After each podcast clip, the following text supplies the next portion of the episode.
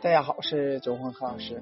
做咖啡呢，不应该是只是为了成为操作员。最近呢，有个做调酒的朋友呢，从外地回来，时常了碰面，就得以去交流一下各自领域中可以共同探讨的知识。调酒呢，也是做口感、口味道、香气的行业，甚至比起咖啡师来说呢，受众群体的更小众，从业人员的水平高低也是相差巨大。一起聊天的过程中，我讲到，在外地呢，除了喝自己做的酒，还常常呢能喝到各种大咖做的调酒。那这次回来之前呢，在全国各地呢玩了两个月。去玩的酒吧呢，也都是出品水准很高的地方，但是越喝越麻木，越是深深的觉得都挺好，却又不知道好在哪里，甚至呢越来越低迷、低欲望，有时候还觉得这个职业呢、这个行业呢很无趣。朋友这次回来，原本呢准备在这边呢待两个月，随便找个工作，然后呢过了年。就再继续去外地行业大佬的店里边呢工作，边工作边学习。知道他的打算和困境之后了，我给他提了个建议。之前呢都是给别人工作，趁这次回来了要留下来的时候呢稍长一些，正好了又是冬天，干脆做你的热红酒出来卖吧。我想了也没有几家会用只能工作两个月不到的打工人。并且呢，知道他做的热红酒的好喝，他听了也是很感兴趣，迅速开始着手这事情，从制作样品开始，然后呢，选购包材，核算原料成本，接着定价、制作试饮，最后呢，帮他做了酒标。朋友的问题在哪里呢？每天呢都是重复的做自己擅长的事情，逐渐开始迷茫。虽然说推翻自己、不断的反思是好事，但如果说到了想要放弃的程度，那肯定是有问题的。其实呢，就是不断在原地踏步，积极的知识体系不足以向前迈步。那这个时候呢，是不是可以拓宽自己的知识和能力呢？我们再看看后面的故事。之前呢，他都是。呃，替别人工作，那现在准备售卖热红酒的过程中呢，所有的步骤都是需要自己操心，而这些呢，不是只要调酒技能足够就可以的，但是里边的任何一步了，又都不是自己完全办得到的，包括酒标，所以呢，就是在拓宽自己的原有边界。多做几次之后，就能够变成自己现有的边界。很多时候呢，我们觉得现有的生活没有意思，其实呢，是因为一成不变，觉得没意思。不断的拓宽能力和知识边界的同时，继续积累自己的专业领域，自然会产生更多的思考和增加解决问题的方式。在一个领域里边呢，用这个领域思考的问题方式去解决问题，就只有单一的思考模式。当你掌握了其他的能力，站在其他的角度，就可以用多种思维模式去解决同一个问题，自然更快捷，也更容易向前迈步。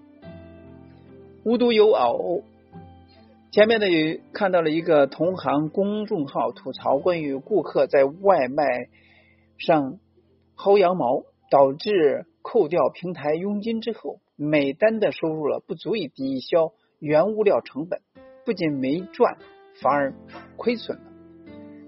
但是又想不参加外卖平台活动，又没有足够的曝光。那网络时代线上的销售渠道了也很重要。这个问题呢，在我看来呢，是一个非常简单且有多种解决方式的问题，甚至是不用占用大脑运行内存的一个问题。我们从结果反推，只要思考做外卖和不做外卖就可以解决这个问题。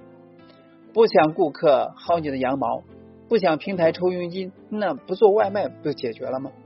要继续做外卖，就去计算商品定价。原物料成本与活动支出，平衡竞价排名所需要的花费与实际曝光量带来的订单，测算一下平台上各个活动或功能，看一下能带来多少实际订单，根据自己的需求选择就可以了。哪有不花钱就有效果的好事呢？我们还可以从另一个方面，为什么要做外卖来推导这个问题？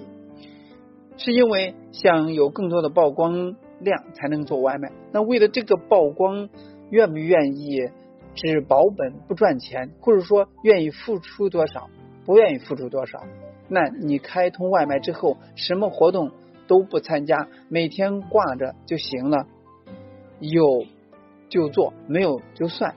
愿意付出，那就按照前文讲的去思考、去计算、去测试。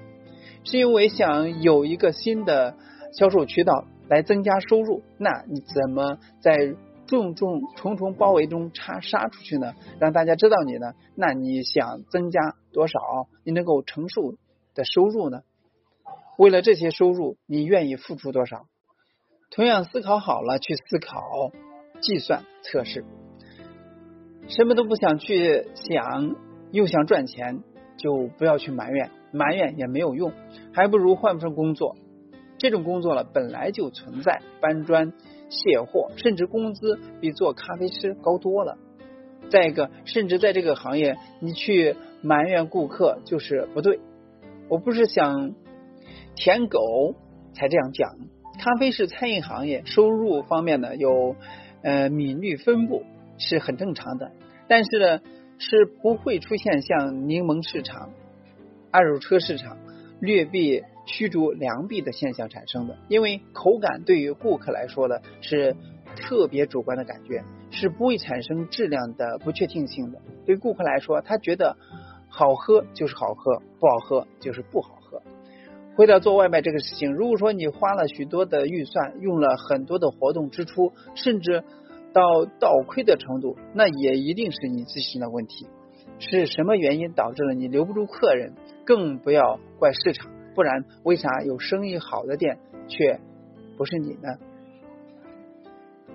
这两个故事呢都是一样的道理，很多事呢不能一直想，而是要想办法去做，去做才能够知道能不能成，有没有用，才能够继续去反思和纠正，才能够有在这个程度中不断的提升自己的能力，还能够感受到做了的快感。如果说有，那就能更快乐。墨子亲事讲：“是故为其所难者，必得其所欲焉；未闻为其所欲而免其所恶者也。”所以呢，即使做很困难的事情，也一定能够达到目的。没有听说过想达到自己的愿望而能回避困难的。少说多思考，多去做，然后反思纠正，继续做。就像我自己沉迷在这种快乐当中，傻傻的坚持做就好了。